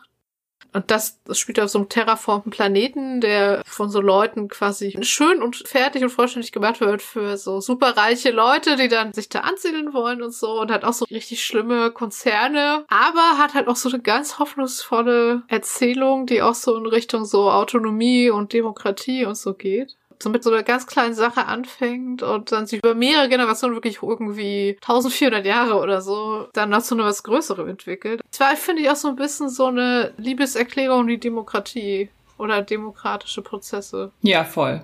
Und ich finde auch, das ist ein gutes Beispiel, weil das ja auf einem anderen Planeten spielt. Das, heißt, das hat ja gar nichts mit unserer Erde und unserer Lebenswirklichkeit zu tun. Wie Sachen so inspirierend sein können und einem einfach auch so gute Vibes geben und einen zum Nachdenken bringen, auch wenn sie vielleicht gar nicht unbedingt irgendwie jetzt so Near Future und wie leben wir in 30 Jahren, sondern man kann auch so Zukünfte und Zuversicht vermitteln, indem man halt zum Beispiel diesen terraformten Planeten nimmt oder indem man wie bei Monk and Robot von Becky Chambers, indem man den T-Mönch mit dem Roboter auch auf einem ganz anderen Planeten herumziehen lässt. Das finde ich auch ein super gutes Beispiel, wie man Sachen einfach anders machen kann. Ich finde auch generell auch die Wayfarer-Sachen sind ja auch so ein bisschen, da hat die Menschheit sich ja auch fast ausgerottet und hat es dann doch geschafft, ins All zu fliegen und sich von Aliens retten zu lassen und so. Ja auf diesem, das war so ein gemeinsames Panel, wo halt mehrere Paper, wie gesagt, vorgestellt wurden. Da war auch noch mal Ingo Cornels, der ja schon mal was über unter anderem Wasteland geschrieben hat. Und der hat auch über so Climate Fiction und so gesprochen. Der hat halt quasi gesagt, dass diese ganzen Climate Fiction für den Thrill, die halt so Katastrophenszenarien und sowas, dass die eigentlich nach seiner Meinung nach nicht mehr dazu taugen, Leute so zu motivieren, so. Also er meinte so, dass ein bisschen weniger krasser Scheiß, der so passiert, vielleicht effektiver ist. Und er hatte tatsächlich als Beispiel für Jugendbücher hatte der All That's Left von Sarah Reich und Leyland nochmal so rausgestellt und hatte gesagt, dass es da natürlich riesige so auslöschende Katastrophen gegeben hat, dass damit aber auch quasi die Regeln der Alten über den Haufen geworfen wurden und dass das auch nochmal so ein nettes Gedankenexperiment wäre. Und da habe ich auch gedacht, oh, danke schön.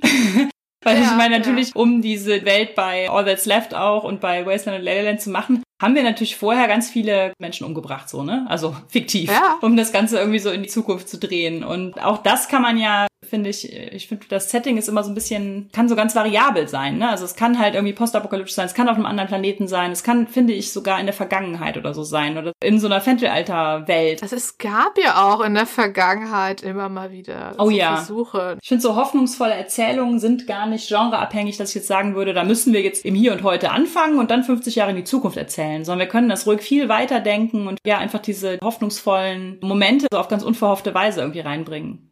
Von mir aus auch in der E-Literatur. Na gut. Oder bei Ich Hannibal ist eine Protagonistin, die ist so relativ alt, also was heißt relativ alt? Für die damalige Zeit, ne? Die ist so Mitte 40 und so, hat schon einiges gesehen, seen some shit. Und die kriegt halt irgendwann auch so raus, dass ihre Art, die Dinge zu betrachten, offenbar nicht ganz stimmt so. Also sie hat von einer lebenslangen Lüge profitiert. Und dann hat sie so ein bisschen die Wahl, sehe ich das jetzt ein, dass ich das habe und ändere ich das noch auf meine alten Tage? Oder sehe ich es halt nicht ein und beharre einfach da drauf und lebe das so weiter. Und, und natürlich. mit dem Boot in Wasserfall. Und natürlich wählt sie dieses, ich bin doch nicht so alt geworden, nur damit ich jetzt zu unflexibel bin, um meine Einstellung zu verändern. Das ist natürlich auch irgendwie eine Aussage über die heutige Zeit und nicht über Monsterjägerinnen 208 vor Christus.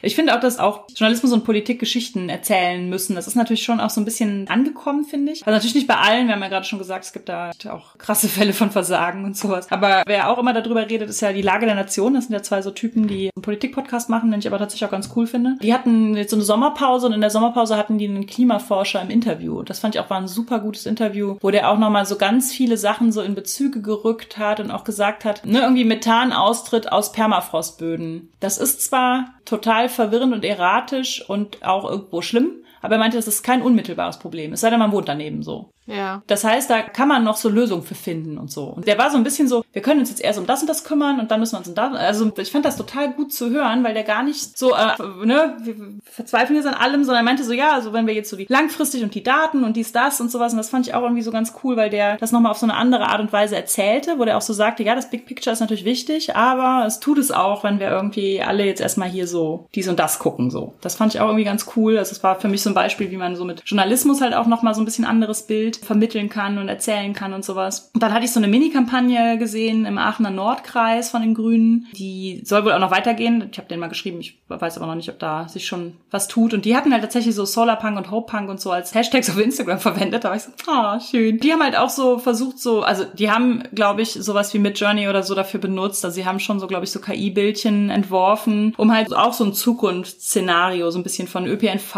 und von auch so Gardening und auch so, was gibt's dann im Café, so jahreszeitlich wechselnd und ah, ja.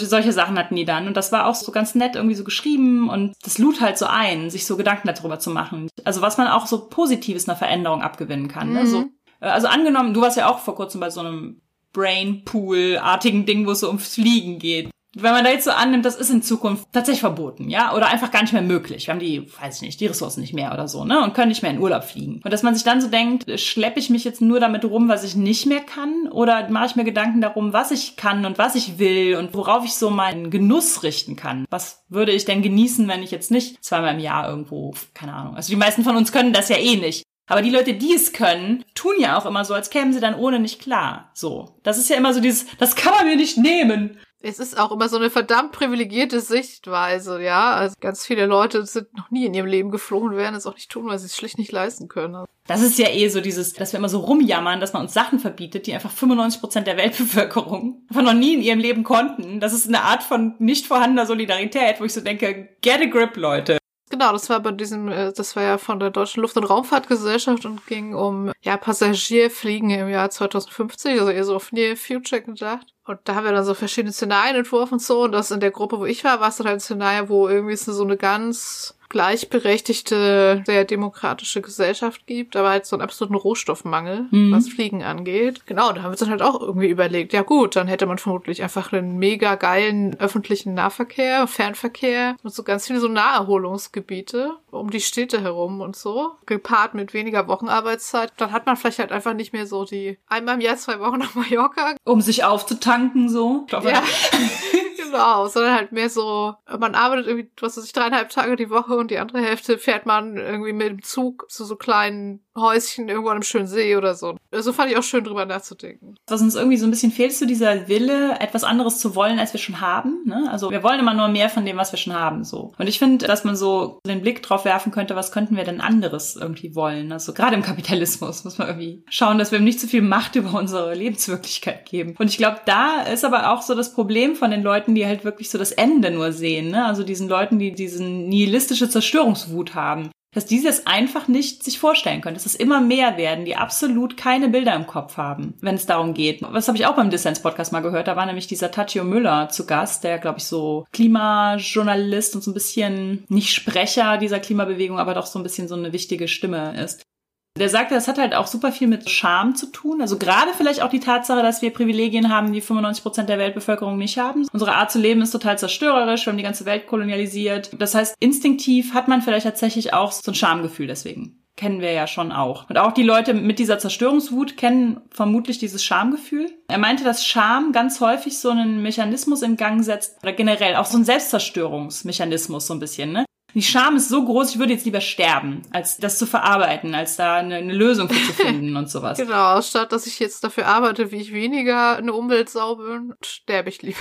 Und er meinte, dass man das auch total häufig in Beziehungen sehen würde, dass Beziehungen so diese Muster folgen. So, ich schäme mich so für das, was ich im Streit gesagt habe, was wir uns angetan haben, irgendwie sowas dass man eher sagen würde, ich schmeiß alles hin, ich zieh aus, ich bin weg, weil man einfach diese Scham nicht verarbeiten kann, weil das so groß ist. Und ich glaube, dass wir da auch diese Scham voller globaler Norden-Privilegien und so, die wir unser ganzes Leben lang genossen haben, den müssen wir halt irgendwie ins Auge sehen und statt uns immer nur dafür zu schämen, müssen wir halt auch sagen, okay, wir leben aber dafür halt auch in halbwegs okayen Zivilgesellschaften. Wir haben Möglichkeiten. Und wir haben damit halt auch die Verantwortung, Dinge zu verändern, hier Dinge anzugehen und sowas. Also nochmal zu dem Rojava-Projekt zurück. Also das war ja auch in der Folge. Die sind ja permanent umgeben von feindlichen Ländern, haben ständig irgendwelche Luftangriffe. Da wird irgendwie teilweise die Grenze gesperrt und dann kriegen sie keine Versorgung mehr in den autonomen Landstrich. Und trotzdem haben die da seit zehn Jahren so ein basisdemokratisches autonomes Gebiet. Und wir hier so schaffen das nicht. Also das, yeah. was, ich finde halt auch so, ne, wenn die das in Rojava irgendwie schaffen, zwischen Luftangriffen und Lebensmittelknappheiten, dann können wir es ja vielleicht auch schaffen, dass wir irgendwie mal was anpacken.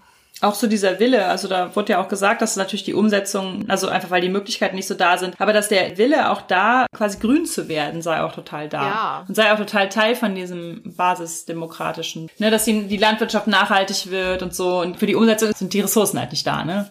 Wo du gerade Solarpunk gesagt hast, das habe ich jetzt schon so ein paar Mal bei so Accounts, die ich folge, die eher so politisch unterwegs sind, dass sie irgendwie sich so für Solarpunk interessieren und sich da einarbeiten wollen. Und das ist vielleicht doch nochmal die Chance, die Fantastik in den Mainstream zu kriegen. Das kann ich schon so ein bisschen bestätigen. Es kommen mehr, finde ich, auch so Anfragen wie dieser SWR. Gut, das war ein Feature zum Thema Fantastik, aber da war ja schon auch so dieses, was kann uns denn die Fantastik für die Zukunft bringen und so. Also dass doch so diese Offenheit so langsam kommt, so ein bisschen das unrealistische, vielleicht doch realistische Zukunftsperspektiven unterfüttern kann. Ja, gestern bei diesem Gespräch mit dem Kollegen, es ging viel um Buchmarkt und Zukunftssorgen als Autorin und so. Und dann meinte er immer so, dass ja auch einfach richtig wichtig ist, dass man sich so vernetzt und irgendwie auch so im Kleinsten versucht, zumindest so Leute sich zusammenzuschließen und irgendwie was möglich zu machen. Ich meine, ich weiß nicht, ich bin immer so ein bisschen hin und her gerissen. Sollte ich mich wirklich für die deutsche Fantastik engagieren, wenn ich mich ja auch für die Klimakrisenaktivismus-Sachen äh, engagieren könnte? Weiß ich nicht. Aber ja, andererseits irgendwie glaube ich, die Fantastik könnte ja schon auch ein wichtiger Hinweis sein und dann halt irgendwie so Projekte wie Queerwelten oder dieser Podcast sind vielleicht schon auch nicht so schlecht. I don't know.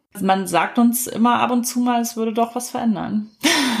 Sollten wir mal ganz uneitel sagen. Ja, ja. ich finde halt ein weiterer Aspekt, den man vielleicht nach außen gar nicht so doll sieht, ist halt, dass Leute sich kennenlernen darüber. Ja. Also das freut mich ja irgendwie immer am meisten, wenn ich mitkriege, ah, okay, diese beiden Leute, die in der Queerwelten in derselben Ausgabe waren, die beide getaggt worden auf Social Media, die machen jetzt irgendwie was zusammen oder irgendwie die Leute, die im Slack bei uns sich kennengelernt haben, die organisieren irgendwie was zusammen oder so. Das finde ich auch, also so auf ganz, ganz, ganz, ganz kleiner Ebene irgendwie auch schon schön. Ja, voll. Ich weiß aber nicht, ob es reicht. Das wissen wir immer alle nie, es reicht. Das ist die große Frage deiner Novelle. Wenn ihr sie noch nicht ist die kennt. große Frage meiner Novelle, ja. Wenn ihr sie noch nicht kennt, müsst ihr sie lesen. Ich finde gerade diese Sachen, ob es wohl reicht, diese kleinen Sachen, das wird ja immer total überschattet von diesem, ja, wir können in unserem Alltag noch so viel irgendwie Community Building machen oder Community Care oder, keine Ahnung, Solar aufs Dach oder whatever. Die großen Öl- und Gaskonzerne und die Industrie und so sind ja eh die größten Klimakiller. Und ich finde auch, da kommen wir irgendwie wieder so zum Anfang zurück, dass so diese Forderungen und die Visionen dafür und so, die müssen ja gar nicht hundertprozentig realistisch sein, weil letztendlich wird das ja sowieso, wenn das in die Tat umgesetzt wird, wird das sowieso ein bisschen abgeschwächt. Eigentlich eigentlich müssen wir immer dran arbeiten, dass wir so hoch wie möglich ansetzen, damit es halt so wenig wie möglich geschrumpft wird, wenn es umgesetzt wird. Habe ich oft so den Eindruck, weißt du? Ja, ja, wie so Gehaltsverhandlungen, ne? Ja, genau. Also so Visionen und demzufolge halt auch so Erzählungen und sowas, die müssen gar nicht super krass bis ins Detail recherchiert, super realistisch sein. Das kann auch einfach total unrealistisch sein. Wie in dieser SWR-Geschichte habe ich ja in meinem Part der Geschichte, oh, jetzt habe ich gesagt, welcher Part von mir war. In meinem Part wird so erwähnt, dass sich alles Geld der Welt in so Töne auflöst und dann von allen Servern verschwindet. Und natürlich ist das so total belanglos, so. Das ist einfach nur so ein erzählter Satz. Aber letztendlich, man kann ja mal mit Text the Rich anfangen. Und das ist ja im Prinzip die Forderung, die dahinter steckt, so ein bisschen. Und ja. wir wollen euch einfach nur so ein bisschen dazu aufrufen, dass ihr versucht, einfach, ja, so Visionen mitzuentwickeln oder Gedanken zu denken, die ihr noch nicht gedacht habt oder sowas. Ich würde sagen, das machen wir auch im Audio extra, oder? Ja, geben euch so ein paar vielleicht hoffnungsvolle Story-Nachdenk-Prompts und vielleicht habt ihr ja auch welche und mögt die mit uns teilen. Das fänden wir cool. Wir können schon mal anteasern, dass wir vielleicht im Dezember auch noch mehr in die Richtung machen. Und ich wollte auch noch sagen, weil das alles so groß erscheint und weil das alles nach so einem ist das genug und reicht das, wenn ich, weiß ich nicht, wenn du diesen Podcast machst und Queerwelten, reicht das oder muss ich mich mehr engagieren oder sowas. Ich finde, diese Gedanken sind ja irgendwie auch ständig da bei allen. Da ist mir nochmal eingefallen, das hatten wir nämlich auch mal in einem Dezember Patreon. Wir machen ja im Dezember immer oft sowas Richtung, ja, so ein bisschen Adventskalenderartig, wo dann halt so täglich was kommt. Und einen Dezember lang hatten wir so Self-Care-Spiele gemacht, so Mini-Rollenspiele. Und das stand auch unter dem Motto, quasi unter diesem Audre Lorde Zitat, Caring for myself is not self-indulgence, it is self-preservation and that is an act of political warfare. Ich interpretiere das auch so, dass sich um sich selbst zu kümmern und natürlich um die, die einem lieb sind, um die, die einem Halt geben und sowas. Und wenn man sich um die kümmert, dann ist das keine irgendwie so eine eitle Tat oder so, so, keine Ahnung, im Spar rumhängen und die Badebombe im DM gekauft haben oder sonst irgendwas, sondern auch das ist quasi ein Akt politischer Kriegsführung. Also wir müssen uns irgendwie schöne Dinge gönnen und müssen Dinge genießen, gutes Essen und sowas.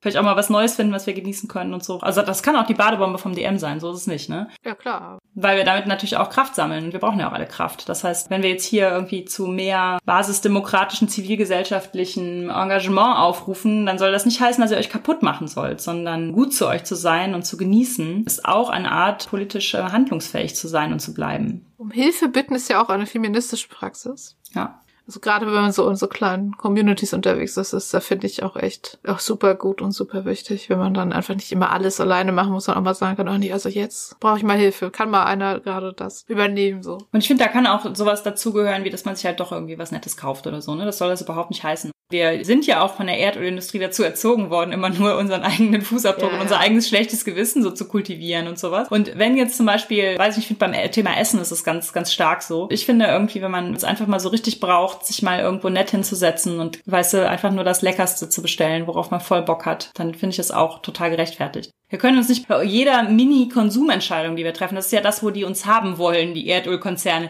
die wollen, dass wir jedes Schnitzel und jeden einstündigen Trip in die Eifel oder irgendwie zu einem Spaziergang mit FreundInnen in Frage stellen. Das sollen wir ja auch nicht. Generell so ein Perfektionsanspruch ist ja auch sehr hinderlich. Und dann lieber den Latte Macchiato in der Sonne trinken und dann am nächsten Tag nochmal wieder gucken, welche Petition man gerade unterschreiben kann oder ob man gerade irgendwo was spenden kann oder ob man jemandem helfen kann, ob man sich irgendwo engagieren kann. Genau, Handabdruck statt Fußabdruck. Ja, Handabdruck statt Fußabdruck. Das ist ein perfektes Schlusswort, das müssen wir aufhören. Aber wir haben noch ein Medienthema. Ja, ja, ja, ja, nein, ja, aber das ist ja extra.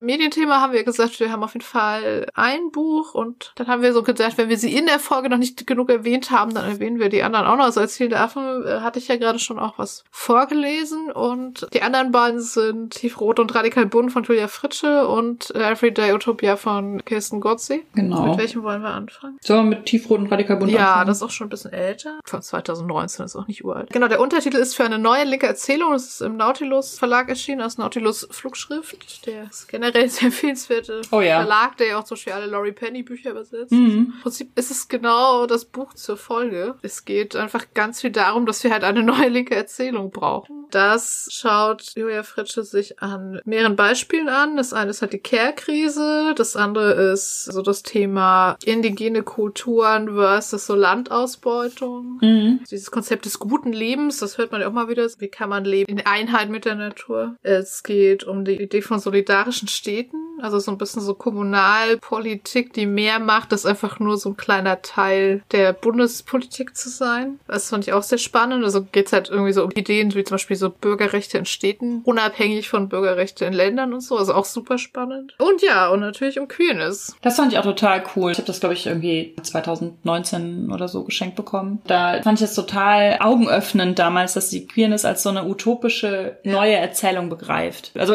auch die anderen Sachen, auch dieses das gute Leben und die solidarischen mhm. Städte und so sind auch und auch ja. gerade, dass sie halt Care-Krise damit in Bezug setzt und so. Das finde ich schon alles sehr, sehr toll. Aber dass Queerness kein, jetzt gestehen wir mal so ein paar Leuten zu, wenn die brav sind und so, sondern dass das echtes, ja. radikales, utopisches Potenzial hat. Das fand ich richtig cool. Voll. Und am Ende endet sich auch nochmal bei diesen wirklich sehr tollen, inspirierenden G Geschichte, wie damals in Großbritannien die Bergarbeitenden zusammen mit queeren Leuten gestreikt und demonstriert haben. Ja. Das ist diese unwahrscheinliche Verbündetheit sozusagen, in der es ja auch in diesem sehr, wirklich sehr tollen Film äh, Pride geht. Das Buch würde ich auf jeden Fall sehr empfehlen und es bräuchte eigentlich noch mehr äh, Leute, die das aufgreifen und solche Geschichten jeden Tag erzählen, auch in den großen Zeitungen und auch in der Politik. Ja. Und jetzt zur Everyday Utopia. Everyday Utopia, genau. Ja, ich bin ein großer Kristen Gorzi-Fan. Ich habe auch schon ihre Stimme im Ohr, weil ich seit wie ewig und drei Tagen ihren Alexandra Kollontai Podcast höre. Der ist zwar oddly specific, sie liest darin nämlich Texte der Sozialistin Alexandra Kollontai vor und kommentiert die dann. Aber macht das einfach auf so eine Art und Weise, wo ich so denke, ich möchte das bitte für den Rest meines Lebens einmal im Monat ja. hören oder so. ich habe nur ihr, ich glaube, ihr erstes Buch gelesen. Oder ihr erfolgreichstes. Sie hat ganz viele Bücher geschrieben. Das heißt auf Deutsch, so wie es auf Englisch heißt, warum Frauen im Sozialismus besseren Sex haben. Und hinter diesem etwas reißerischen Titel ist aber sehr viel Schlaues zum Thema Abhängigkeit, Sex als ökonomische Ware und Untersuchungen aus so Westeuropa versus den ehemaligen oder SSR-Staaten und so, ohne das irgendwie schön zu reden, dass das viele Diktaturen einfach waren. Ja, ja das finde ich auch super gut an ihr. Sie ist ja Dozentin, also sie arbeitet an mehreren Unis. Sie ist jetzt auch gerade, glaube ich, aktuell ist sie, glaube ich, tatsächlich in Deutschland an irgendeiner. Uni. Und sie unterrichtet halt Eastern European Studies. Sie weiß immer die guten Sachen zu schätzen und verschweigt aber nie das richtig schlimme, schreckliche ja, und sowas. Ne? Also das finde ich ja. mal sehr, sehr gut. Und was ich an Everyday Utopia so cool fand, es gibt lustigerweise zwei verschiedene Untertitel. Ich habe die britische Version, die hat aber das Wort Radical im Titel, das wollten die US-Amerikaner wohl nicht. Das britische heißt In Praise of Radical Alternatives to the Traditional Family Home. Das heißt, es geht in dem Buch tatsächlich nur um Care-Arbeit und nur um Familie und Familienleben und Zusammenleben als Gemeinschaft und so solche Sachen. Das heißt, es geht ja. gar nicht um gesellschaftliche Utopie, sondern es geht tatsächlich nur um diese, ja, Generation Generationen leben zusammen, Gerechtigkeit in der Care-Arbeit und sowas geht, aber da halt einfach von ganz unterschiedlichen utopischen Visionen, die in der Vergangenheit vielleicht schon umgesetzt worden sind oder versucht wurden umzusetzen. Natürlich auch Dinge, die gescheitert sind, äh, Dinge, die halt super lange her sind, wie die utopische Community, die Pythagoras gegründet hat in Süditalien. Das war mir zum Beispiel auch kein Begriff vorher. Ich möchte, dass er jetzt dafür bekannt ist und nicht für den Satz des Pythagoras, der ist angeblich sowieso nicht von ihm. Petition. Und da geht's auch, das fand ich auch total charmant, ist, dass, äh, dass sie immer auch über Popkultur diese Parallelen ah. zieht. Also, dass sie so das erste Mal darüber nachgedacht hat, dass vielleicht eine Welt ohne Banken und turboökonomische Prozesse und sowas möglich ist, weil sie das in Star Trek gesehen hat und so, ne? ah. ne? Sie macht halt auch so, so Anregungen, was man so alles im eigenen Leben so vielleicht verändern und umsetzen kann und sowas. Ich habe mir einen Satz nämlich auch unterstrichen. Believing that the future cannot be changed by our actions is just a convenient way of absolving ourselves of the need to take those actions. Also der Glaube daran, dass die Zukunft nicht von unseren Handlungen verändert werden kann, ist nur ein bequemer Weg, uns selbst zu vergeben. Dass wir dann nichts tun, ne? Ja. So, die bringt eh nichts, dann kann ich es auch lassen. Noch ein gutes Schlusswort. Wir hatten ja schon gesagt, wir machen doch ein Audio extra. Machen wir noch so ein paar Prompts zum Nachdenken und Weiterdenken. Und wenn ihr dieses Audio extra hören wollt, dann könnt ihr auf Patreon das entsprechende Level abonnieren und dann kriegt ihr jeden Monat noch so fünf bis zehn Minuten extra von uns. Das war unsere 61. Folge zum Thema Zukunft und Zuversicht. Feedback zur Folge lesen wir gerne auf Twitter unter genderswappod, auf Instagram unter genderswappodcast, auf Mastodon unter genderswappod at literatur.social, per Mail an feedback at genderswap-podcast.de oder als Kommentar auf unserer Website www.genderswapped-podcast.de. Wenn ihr unseren Podcast mögt, erzählt doch euren FreundInnen davon, gebt uns eine positive Bewertung auf iTunes oder ihr spendiert uns einen Kaffee oder schwarzen Tee. Den Coffee-Link findet ihr unter der Folge. Ihr könnt unseren Podcast und andere tolle Projekte von Judith und Christian Vogt auf Patreon unterstützen und für aktuelle Aktuelle Infos über Neuerscheinungen, Termine und mehr könnt ihr unseren Newsletter abonnieren. Diese Links findet ihr ebenfalls in den Shownotes. Wir hören uns im Dezember und sagen danke fürs Zuhören. Dankeschön. Tschüss.